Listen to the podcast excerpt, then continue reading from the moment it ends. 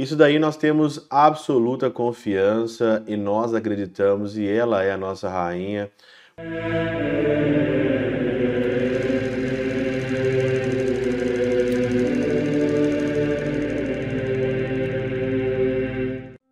Em nome do Pai, do Filho e do Espírito Santo. Amém. Olá, meus queridos amigos, meus queridos irmãos. Nos encontramos mais uma vez aqui no nosso Teós, Viva de Coriezo, Percor Maria. Esse dia 22 aqui de agosto de 2023.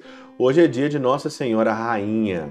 Isso mesmo. Hoje nós celebramos na liturgia Nossa Senhora Rainha. E quem aqui tem alguma dúvida que Nossa Senhora é rainha? Rainha do céu e rainha da terra.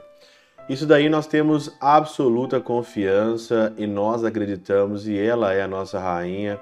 Por isso que nós coroamos ela tantas vezes com a coroa. Ela parece sempre nas imagens, todas nas imagens, coroada de glória e de esplendor, porque de fato ela é a rainha. Rainha mesmo, não temos dúvida nenhuma. O evangelho de hoje é de Lucas capítulo 1, versículo 26 a 38 diz que o anjo Gabriel apareceu para ela e o anjo Gabriel fez uma saudação especial. Né? O anjo Gabriel chegou a Maria e disse: Alegra-te, cheia de graça, o Senhor está contigo. Ave, cheia de graça. Essa saudação de ave, ela é dada simplesmente para imperador, para reis, para rainhas. Se o próprio anjo Gabriel chega a Maria e diz que ela é rainha, quem de nós aqui, quem de nós aqui temos alguma coisa para dizer que ela não é rainha? Ela é rainha, ela é a rainha, ela é a mãe cheia de graça, ela é a mãe do Salvador, ela é a nossa mãe. No alto da cruz, Jesus, olhando para sua mãe, disse: Mulher, eis aí o teu filho, filho, eis aí a tua mãe. Jesus na cruz dá Maria para cada um de nós, por isso que ela é rainha. Rainha do céu e rainha da terra. Interessante nós olharmos aqui a vocação de Nossa Senhora, a vocação dela aqui, né?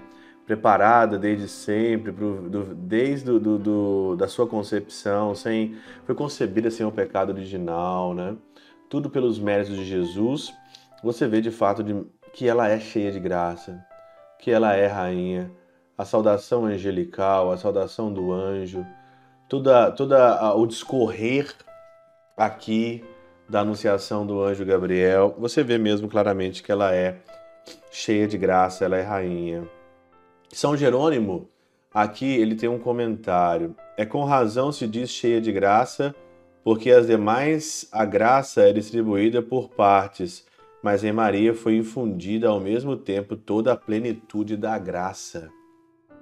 A graça a nós, simples mortais, foram divididas em partes. Mas em Maria foi infundido a graça. Foi infundido, como diz aqui, foi infundido ao mesmo tempo toda a plenitude da graça em Maria. E foi derramado sobre toda, e, é, e verdadeiramente cheia de graça, aquela pela qual a chuva abundante do Espírito Santo foi derramada sobre toda a criatura. O Pentecostes que nós é, tivemos a graça de ter na sua crisma, na minha crisma, lá em Atos capítulo 2, ou no finalzinho do Evangelho de São João no capítulo 28, porque existe dois Pentecostes, Maria recebeu isso antes. O poder do Altíssimo veio até ela te cobriu de graças, por isso que tu és a mãe do Salvador.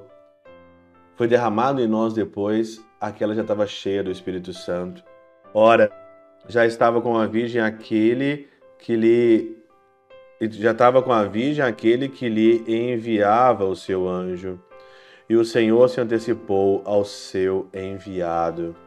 Não poderia estar contigo em um lugar aquele que está em todas as partes. Olha a justificativa de São Jerônimo para dizer. Por isso que ela hoje é de fato a nossa rainha. E como que é bom ter Maria como rainha e como mãe.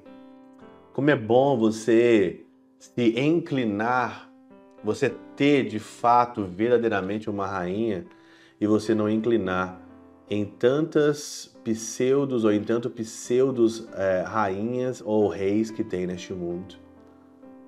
A pergunta é essa hoje: quem que é a sua rainha? Quem que é o seu rei? Por quem que você se prostra hoje?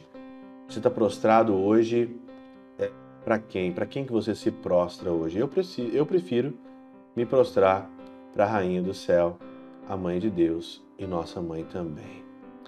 Pela intercessão de São Chabel de Mangluf, São Padre Pio de Peutrautina, Santa Teresinha do Menino Jesus e o Doce Coração de Maria, Deus Todo-Poderoso vos abençoe, Pai, Filho e Espírito Santo, Deus sobre vós e convosco permaneça para sempre. Amém.